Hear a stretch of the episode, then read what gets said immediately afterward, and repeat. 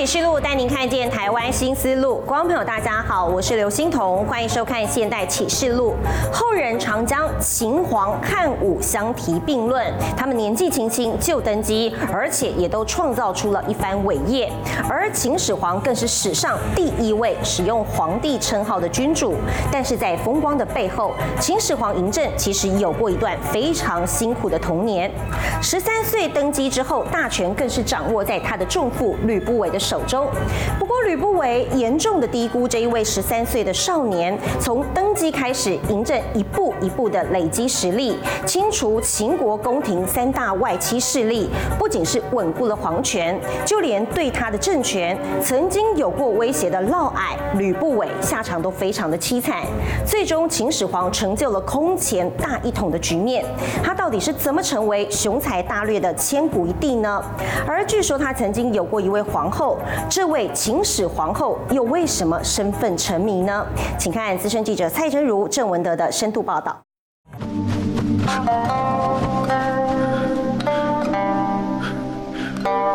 寡人不想你走。正史上面其实没有记载秦始皇到底有多少女人，那秦始皇当女人当很多，三宫六院七十二都很多人。史上第一位皇帝秦始皇的皇后到底是谁？是历史中最耐人寻味的谜团之一。他后宫妃子无数，子女众多。这位曾经创造大一统的千古一帝，感情世界也与权力息息相关。听说母后往大王身边安插了一个女子，米华吗？啊，是，我给大王找的呀。是精挑细选的女子，不但长得好看，脾气啊温雅娴静。秦始皇后宫有多少后妃？就史料来说是无法确认的。民间传言说，秦始皇一生共有三个最爱的女人，分别是阿房、漓江和公孙玉。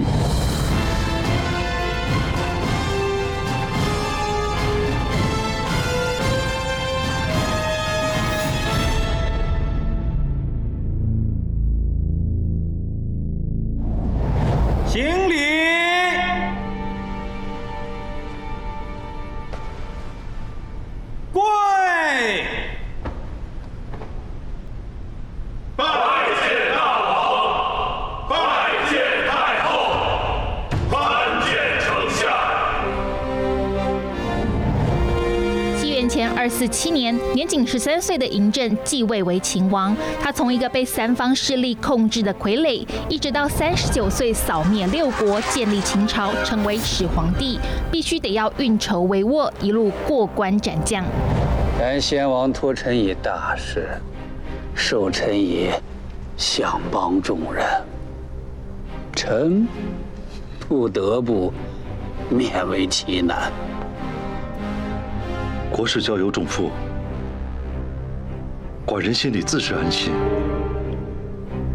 嬴政即位的时候呢，那时候的一个政治情势啊，有三大势力在其中，一个就是楚系淮阳夫人这一系，另外一个呢就是韩系夏姬为首的啊，另一个就是他的母后啊，以赵姬为首的，就这三大派在做一些竞争。我先前就跟你说了，政儿年纪虽小。可他毕竟是王，凡是国事，你还要与他商量着来，不然他又把自己关在书房里，不吃不喝的，我看了心疼。我知道政儿的心思，就是想做事，只是现在年纪尚轻，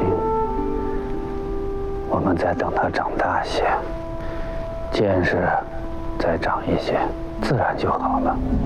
首先，秦王嬴政最有力的竞争者就是他同父异母的弟弟公子成角。有史料形容他性格懦弱、与世无争。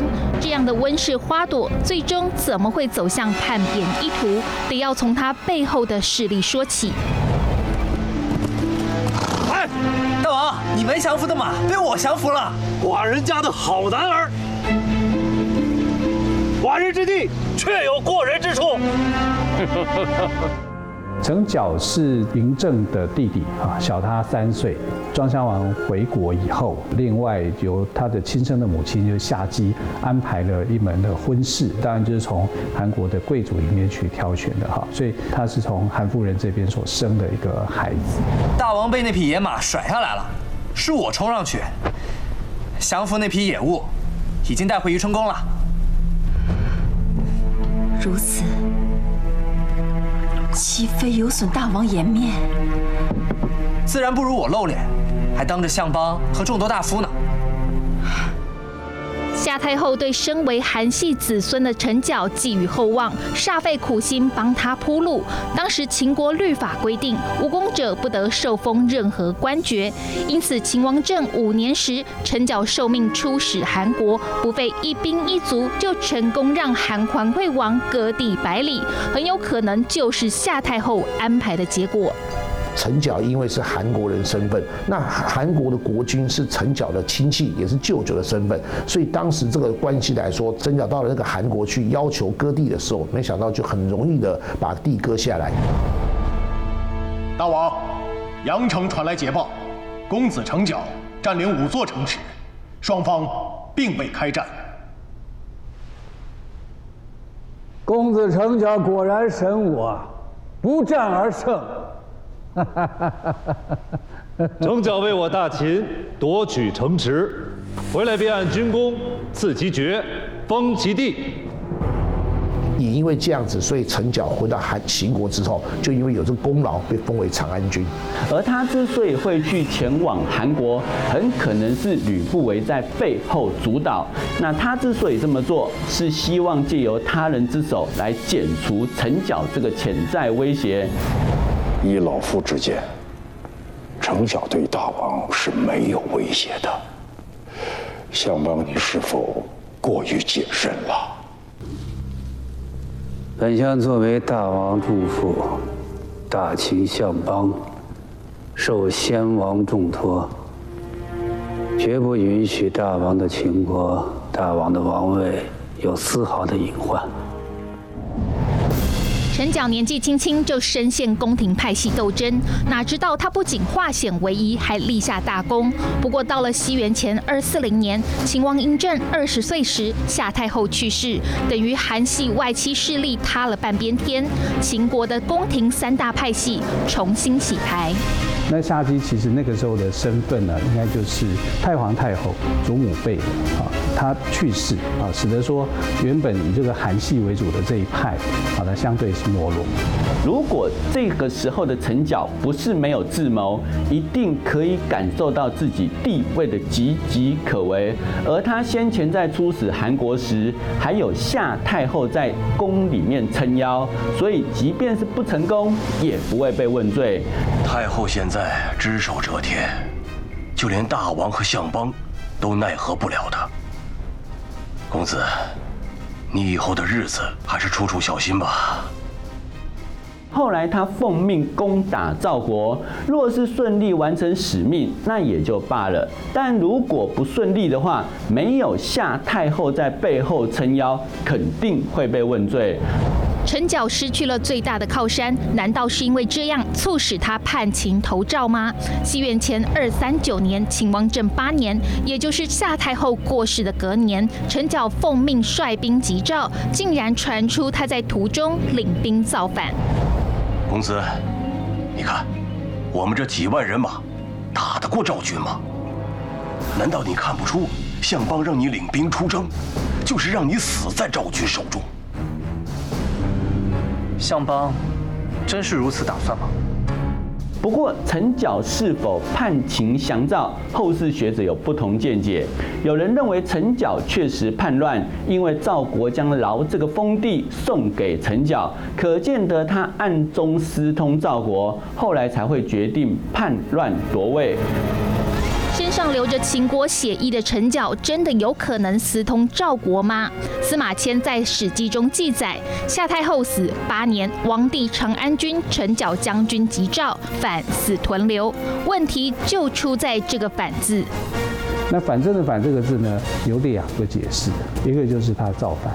也就是说，成角呢要去攻打赵国的时候，突然之间造反，所以他投降到赵国这边去，啊，这是用反叛的反的意思。将军，将军怎么来了？不只是我，我还带了十万秦军来。你们，你们这是要抓我？正是。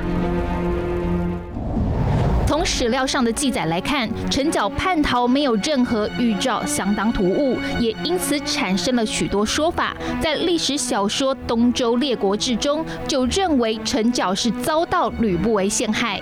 而三大势力里面呢，淮阳夫人这一派是做壁上观的，是看着赵姬跟夏姬这一派的人在斗。所以，如果有可能是吕不韦的话，啊，其实也就是这两派的一个斗争的结果。这儿没人会听你的，我们可都是大秦的兵士。你，你这什么意思啊？程九，你真以为我樊无机会跟随你一个纨绔子弟背叛大秦啊？你，你这个骗我！据说当时陈角年轻不懂军事，吕不韦便派了樊於期作为援军统帅，而真正的用意是要透露秦王嬴政并非嬴氏血脉的秘密，陈角才是正统的秦国继承者，导致他在屯留领兵叛变，却被秦王的十万大军镇压。不过也有人持反对意见，认为陈角率领大军攻赵，可见得他深受嬴政倚重，那不需要为了饶这个地方，放弃长安这个封地来叛国。大王今日亲往蓝田大营迎接成角，当众夸赞其甚多，其实就是向大家示意，成角不容伤害。至于受封饶地的人，是另外一个长安君，是被移花接木的结果。另外，在《史记》有提到说“反”这个字，“反”未必只能当叛乱解释，它也有返回的意思。因此，有学者认为说，陈角是在出征时突然染病，不得不班师回朝，后来途中在屯留去世。原来“反”这个字在当时也可以当成返回的意思。那屯留的动乱又是怎么回事？有可能陈角不想叛变，他本身是因为可能带去打仗的时候，打完仗打得不错，后来之后本来这个人民是赵国地，可是要变秦国的时候，那当地的人民不愿意去成为秦国的老百姓，所以陈角后来就被当地人民杀了。报，讲，赵军撤兵。还没打，为何就撤了？王翦领十万大军到来，已将秦公子成角腰斩。成角死了。几千年后，真相早已淹没在历史长河。如果说谁有利可图，其一是吕不韦，他除掉一大敌对派系；另一位就是受命平叛的嫪毐，韩系势力就此消失在秦国朝堂，由赵系势力崛起。他们两派人在斗争，然后成角被杀害，或者说呃成角过世啊，然后这个当中呢，嫪毐在这个事件上面呢，就有一些他可以获利的空间。他可以建功的一个地方，所以他被封为长信侯。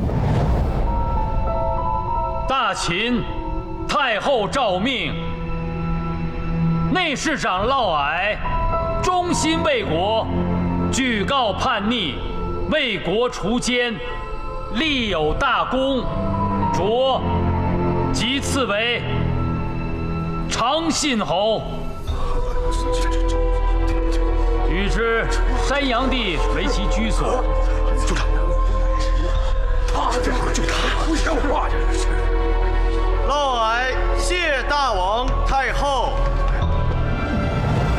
嫪毐是宫里的四人，也就是后来俗称的太监。这样的身份有机会建功，还能封侯，就是因为他在太后赵姬身边相当得宠。没想到他不满足于此，还与赵太后联手发动政变。可是因为赵姬跟嫪毐之间的暧昧关系，啊，就使得秦始皇知道了以后啊，非常非常的愤怒啊，然后就把赵姬这一派也给打压下来。是他，是他威胁我，控制我，是他。到现在，他现在毁了我。那个人到底是谁呀？他是萧邦，是吕不韦，是他，是他，就是他。嫪毐在进宫前就是吕不韦的门客，因此吕不韦也遭到牵连，罢官回乡。至此，赵系势力消失在秦国朝堂。嫪毐、赵姬跟吕不韦这三个人，其实就是秦始皇他的赵国势力。他原来就靠他们三个人能够秦国能当秦王的一个基础。可是他们三个人可能也在一些政治上面插手秦始皇的一些事情，所以秦始皇其实也想想办法干掉这个势力。你为什么？为什么要这样对你自己的母亲？为什么？宣太后为了我大秦，亲手杀死了义渠王啊！你呢？你要杀寡人啊！你要颠覆我大秦历代先王秦人百年奋争得来的基业呀！你，你。嫪毐之乱后，主谋嫪毐车裂，吕不韦罢官。至于共犯赵太后，身为秦王嬴政的亲生母亲，她实在无法痛下杀手，只好眼不见为净，将她幽禁于雍都。嫪毐政变之后，秦始皇对自己母亲是不能痛下杀手，因为毕竟毕竟，你杀自己的兄弟骨肉相残就很难听了。你杀自己母亲，那更不用说了。这一般人不能干的事情之外，还有就是秦国国内就不能接受你了。不过，秦始皇幽禁母亲是有违孝道的，因此不少大臣进谏，希望能够取消禁令。但秦始皇余怒未消，下令说：凡是为太后求禁的，先用棘藜责打，然后处死。后来因此连杀二十七位大臣。外臣欲见太后之事。秦臣言说太后之事，寡人已杀了二十七人。老轿，你摸摸自己颈项之上，长了几颗头颅？直到齐国人毛娇进谏说。关太后杀大臣，对收买六国人心、统一天下的大业不利。那这一番话让秦始皇茅塞顿开，采用他的建议，厚葬被杀大臣，又亲自前往雍地来迎回太后。大王，恭贺太后大王。母子相许。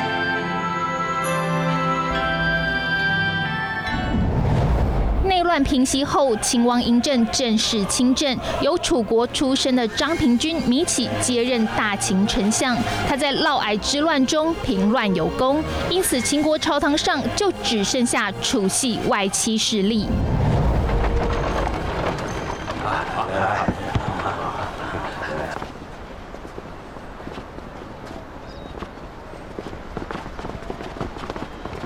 未央君，昌平君，不对，似乎不妥，应该称呼丞相大人啊。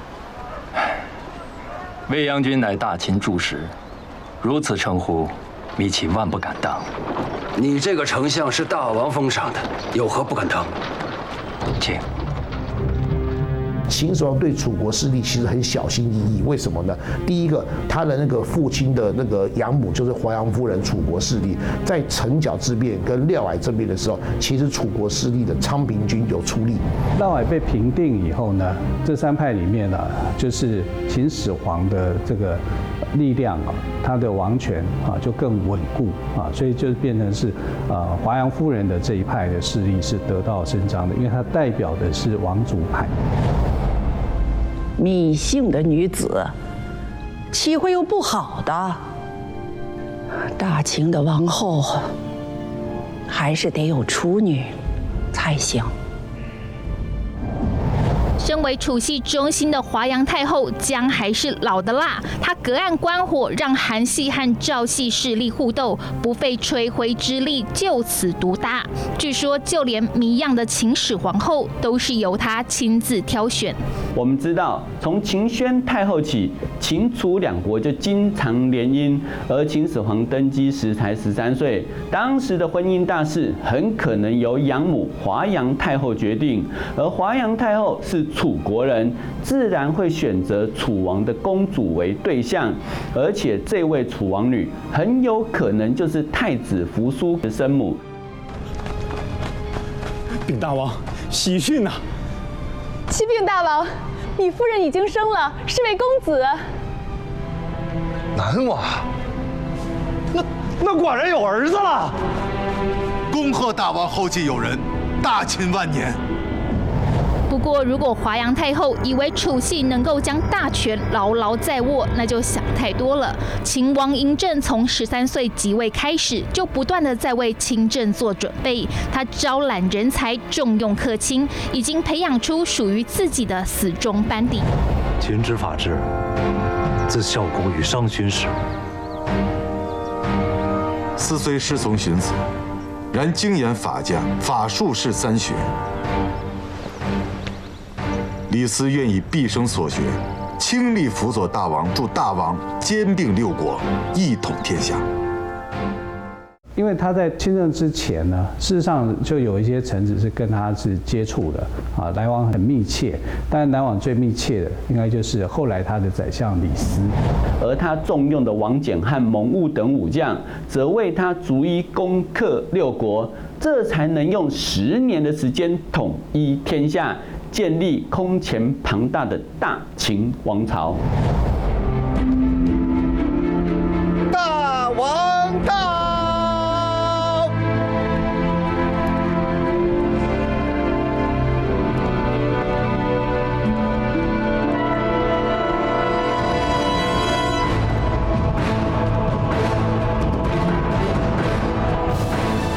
从登基到亲政长达八年的时间，年轻的秦王嬴政积极储备政治能量，为了统一大业、清除六国贵族在皇室的影响力，将大权掌握在自己的手中，最终成为天下共主。秦始皇是非常聪明的皇帝啊，但某一个程度来说的话，因为他个性比较阴狠猜疑啊，所以也做了很多的这种呃，让人觉得说，哎，他很贪狠的那种。手段。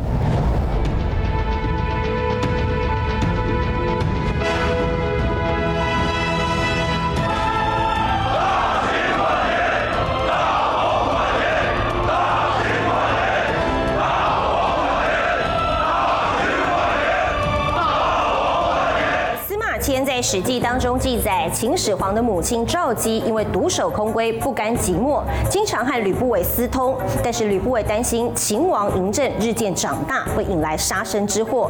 恰巧他听闻有一名叫做嫪毐的男子天赋异禀，连忙把他介绍给了赵太后，终于是得以脱身。而赵姬在遇到嫪毐之后，夜夜笙歌，还替他生了两个儿子，嫪毐也得以封为长信侯。那么其实，在战国时期，寡居的太后是可以养男宠的，但是为什么史学家却批评赵姬淫乱？其中是不是另有隐情呢？而嫪毐的天赋异禀，司马迁直白的说他是大阴人，又有多厉害，可以让赵太后沉迷不已呢？请看资深记者蔡真如、郑文德的深度报道。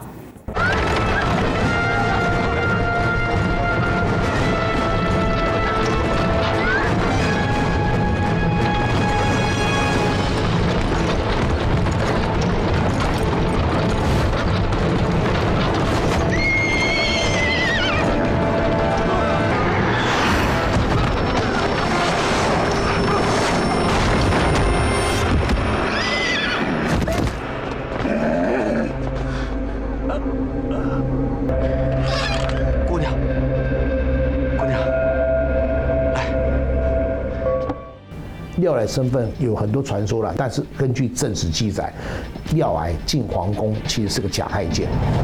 威猛、玉树临风的嫪毐到底是从哪里横空出世？野史描述他曾经在危急时帮了吕不韦一把，也在赵姬落难时和他患难与共。但据说他其实只是咸阳城中一个无赖小混混。不过他到底从哪里来，又做过哪些事，一点都不重要。真正让他名留青史的是他特殊的能力。嫪毐是那个时代的奇人啊，哈，因为什么呢？因为他有特殊的能力，他可能就是古代里面练过九九神功的这种达人。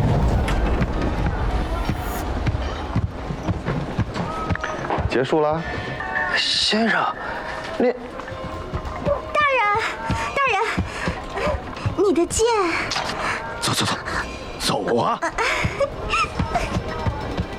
因为嫪毐有个特殊的功能，他会用他的巨鹰来转那个车轮。这一点来说，其实当时嫪毐在年轻的时候就已经花名在外了，很多女人都喜欢。嫪毐的这项长才到底是真是假，无从验证。不过，的确被司马迁写入史记，这样的名声自然也传到了当朝丞相吕不韦的耳中，成为他门下的一枚棋子。其实吕不韦跟赵姬之间早就有了个私情存在。那吕不韦忽然年纪大了，力不从心，没有办法。我跟你说真的呢，在这朝堂之上，你我才是故人。你多来我这儿走动走动啊，多走动。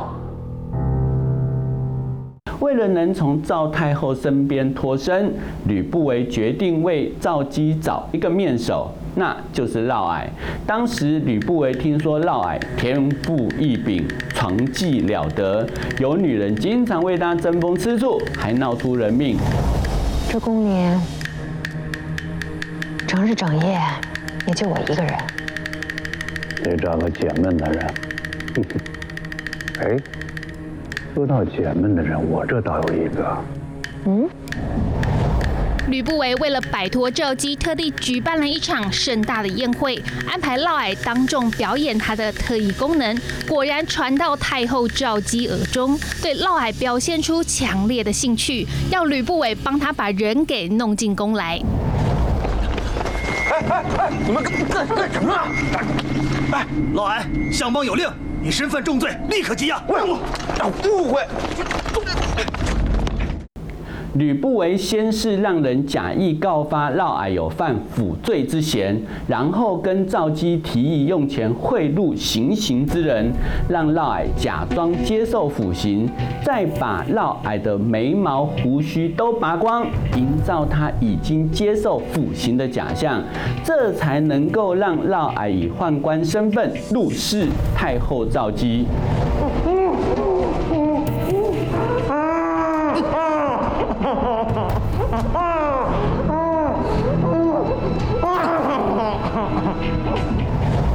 吕不韦利用嫪毐成功脱身，前朝以重父的身份掌权，后宫还有人帮他盯着太后。但这样的情况很快就失去控制，因为赵姬对嫪毐实在是太着迷了。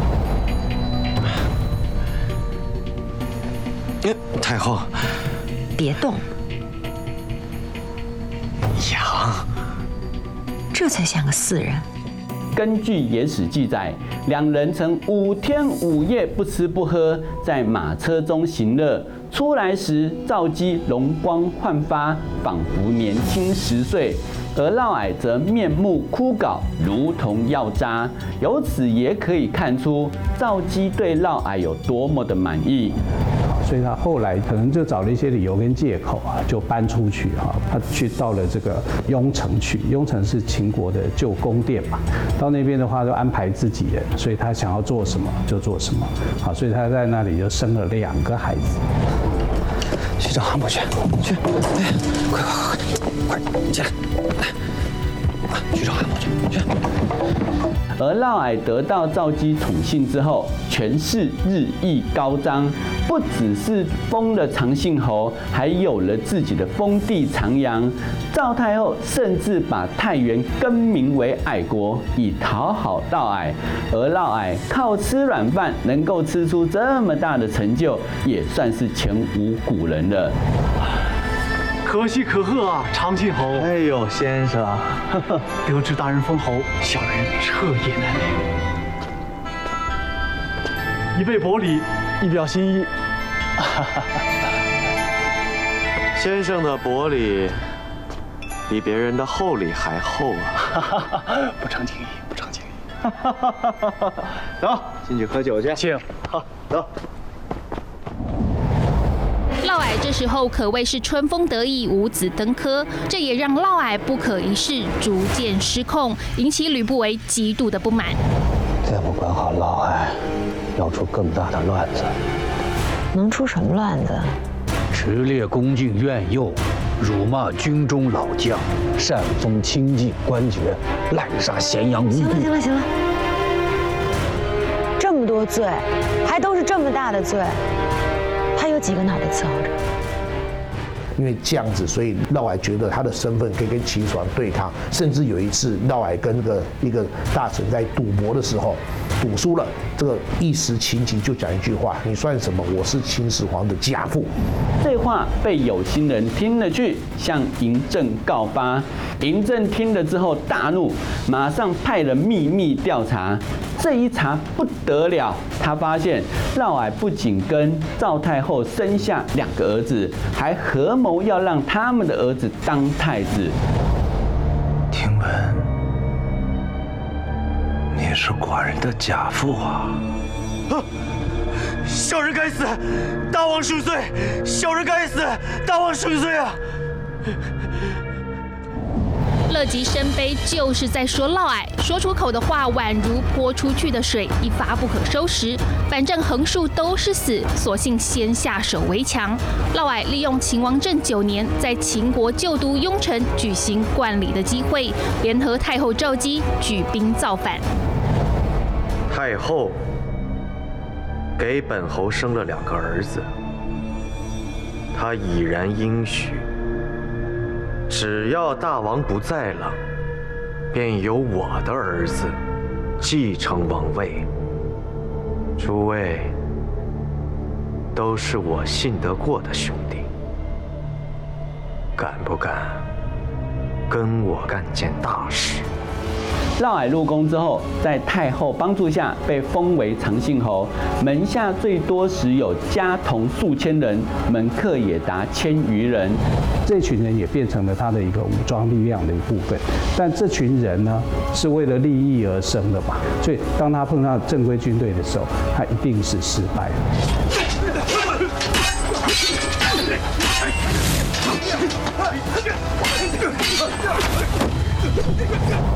嫪毐自以为粮草兵士都已备齐，以华阳太后和吕不韦干政清君侧为由，算得上是师出有名。谁知道一打起来，简直落花流水。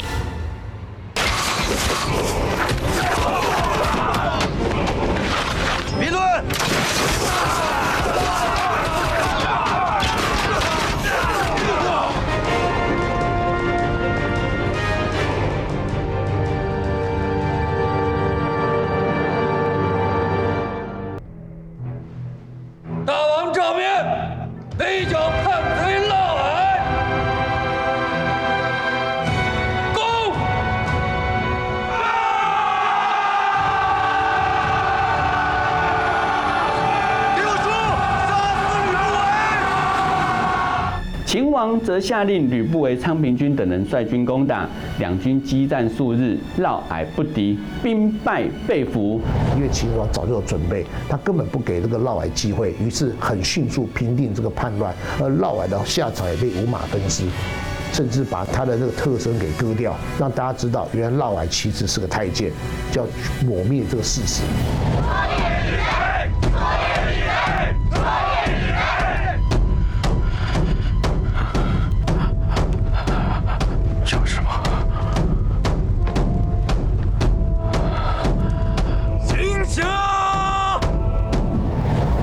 被处死后，他的两个儿子也被下令乱棍打死。赵姬发配到雍地贝阳宫，秦王嬴政留下母亲性命。毕竟母子俩从小相依为命，一起经历在赵国的苦难生活，患难之情无法说断就断，但完全没有影响也是不可能的。今生今世，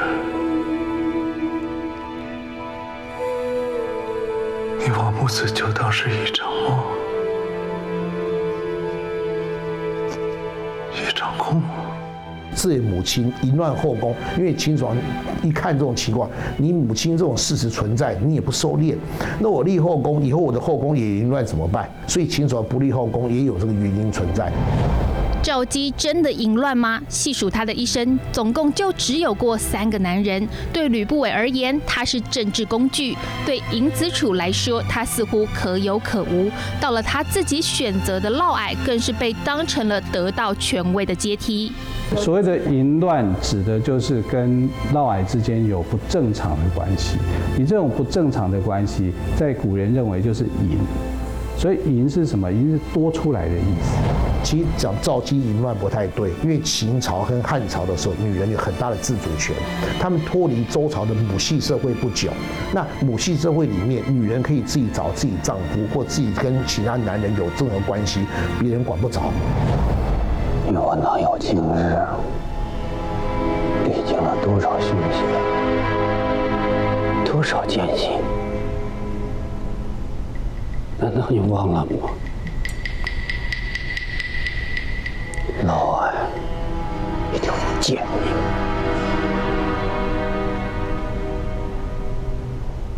值得你我今日如此吗？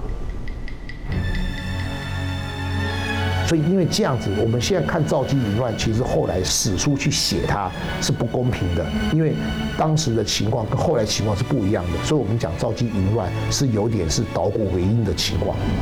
史书骂赵姬淫乱，但身处后宫又贵为皇帝之母，赵姬享乐的背后，更是有许多身不由己，无奈背负千古骂名。成儿，待你行过冠礼之后。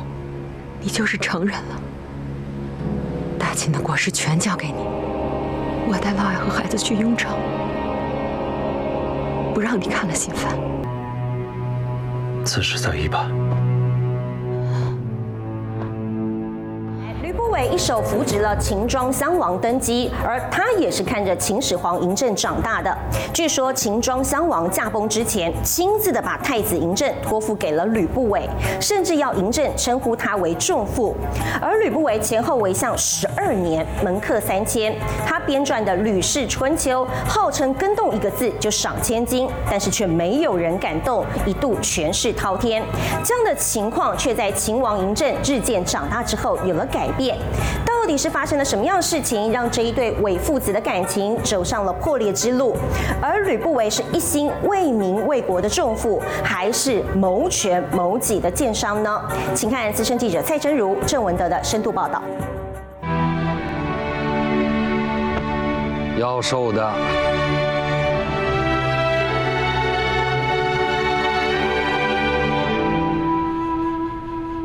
仲父。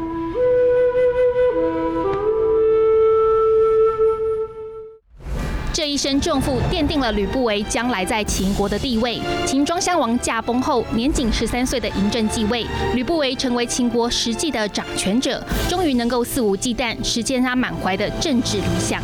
所以吕不韦可能就势力强大，权力强大，可是强大到功高震主这一点来说，被当时的秦始皇不能接受。而且吕布也低估秦始皇的实力，他以为他这个傀儡，因为他是个有名的雄才大略的君主，这一点来说，应该说人生第一大失误。大王九岁入秦，在本相的眼皮底下长到今日，本相岂会不明白大王的心思？山高则风急，潭深则水寒。相邦如今位高至极，小心风大。吕不韦执政之后，积极开疆拓土，广纳人才，加强基础建设，意图一统天下。不过，过去秦国之所以强大，主要是因为上首功。从斩首了多少人来计算战功，他竟然建议秦王废除此法。仲父以为。该以何法记军功呢？以夺地记功，同时将军可上报将校兵卒之功劳。大王试想，杀尽六国之民，为甚空城？田地又有何用啊？吕不韦所写的《吕氏春秋》，实际上就是要影响决策者。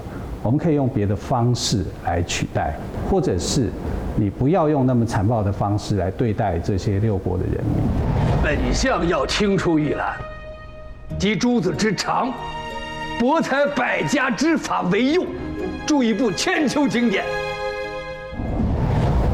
吕不韦召集门客三千，共同编撰这本《吕氏春秋》。他还自信满满发下豪语：如果有人能够增减一字，就奖赏千金。这本旷世巨作是否真如吕不韦所言，精炼到连一字都无法更动呢？本相就将书陈列在这。诚邀天下诸侯、游士宾客，凡对。此书意思不明，需要增加文字者，或者指出何处删减者，每增减一字，本相赠予千金，以谢其助本相完善《吕氏春秋》。《吕氏春秋》它是集合了很多的当代的优秀的专家学者啊所写的书了啊，是非常精准，那是一流的人才所写的啊，所以本身它的品质好。而人们之所以不去跟动，一来是国内的人不敢去做，因为吕不韦贵为相国，谁敢跟他过不去？二来是诸侯国的游士宾客也不会做，因为这些人不是出使秦国的使者，就是来。来投靠秦国，怎么会自讨苦吃，得罪吕不韦呢？寡人看了七八成，寡人觉得并非一字不可改啊。即使有人看出错处，恐怕也不敢说，怕得罪相邦。权势就是这样。而吕不韦他之所以会这么公布，也是清楚其中利害。那他的高调行为，无非就是要让自己名动天下，一洗商人低贱之名。而他也确实用了这个一字千金的做法，来达到建立自己权威的目的。经此一役，吕不韦完全脱胎换骨。以前看不起他的世子，争相拜到他的门下，势力根深蒂固。而秦王嬴政对他的态度也不一样了，从儿时的言听计从转为反感。我们看秦始皇，他也没有那么去遵从吕不韦的一些想法啊，因为他就已经讨厌他了，还会去遵守你的想法吗？不会啊，所以他还是呃保留了秦国的这个上手工的这种方式去进行啊，而且甚至更为残酷。你怎么看？臣斗胆直言，相邦不想尽快将权柄交予大王。想要夺回权柄，又不能轻易对仲父下手，年少的秦王嬴政该如何是好呢？正当他烦恼之际，吕不韦竟然自投罗网。说来说去，相邦以前对我好，对大王好，日后也要对老爱好。人是相邦给我送来的，相邦自然脱不了干系。所以廖毐在临死前就讲出了吕不韦的那个野心私心，秦始皇一看大惊。可是秦始皇可能也知道这个原因，不过他只有这个当筹码，他也不杀吕不韦，因为这样子，所以秦始皇对吕不韦的忠心耿耿有了怀疑。从嫪毐口中说出吕不韦的名字时，他怎么样都无法卸责，因为嫪毐本来只是个市井无赖，就是拜入吕不韦门下，又经由他引荐才能入宫，成为太后的面首。这正是一个让吕不韦远离权力中心的好理由。寡人请仲父回到分封之地，寡人之意仲父懂。臣懂。臣懂，秦始皇对这个吕不韦某个程度的感情是有的啊，因为他称他为仲父啊，那对仲父的这种感情一下子之间就会毁灭吗？大概也很难呐，啊，所以他跟他是有这种类似像父子之情的这种恩情在。秦王政九年，吕不韦受到嫪毐之乱牵连，遭到罢相，回到领地。没想到他身世依旧，各国使者来到秦国，都会专程前来拜访吕不韦。这种情形看在秦王嬴政眼里，自然是倍感威胁。听说吕不韦在次日之后，其他六国反而找吕不韦当相国，这一点给秦始皇一个警惕。我不用你，其他六国用你怎么办呢？蓟辽虽仅辽东，却是姬姓征硕。燕王，请文信侯共襄盛举。我等奉赵王、燕王、魏王、韩王之命，请文信侯皆四国相也，共治天下。因为吕不韦的声望是在的，所以呢，吕不韦即使是退休了，即使是呃远离政治圈了，但是政治人物还是围绕着他转，希望说他有一天能够爬上来，啊，所以这个是才是让这个秦始皇动了杀机的部分。所以后来嬴政写了一封敕书，指责吕不韦说：“君何攻于秦？秦封君河南，十十万户。”君和亲于秦，号称重父，这完全是否认吕不韦对秦国所付出的一切。而吕不韦也明白嬴政不会放过自己，后来才会服毒轻生，好让嬴政放过自己家人一马。